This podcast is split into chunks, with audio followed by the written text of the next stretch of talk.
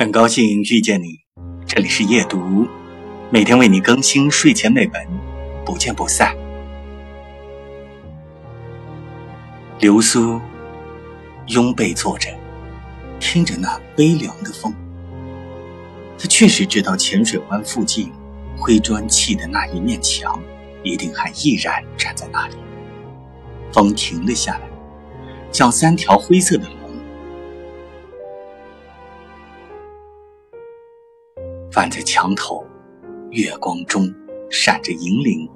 他仿佛做梦似的，又来到墙根下，迎面来了个柳园。他终于遇见了柳园。他突然爬到柳园身边，隔着他的棉被，拥抱着他。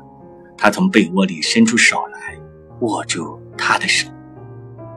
他们把彼此看得透明透亮，仅仅是一刹那的彻底的谅解。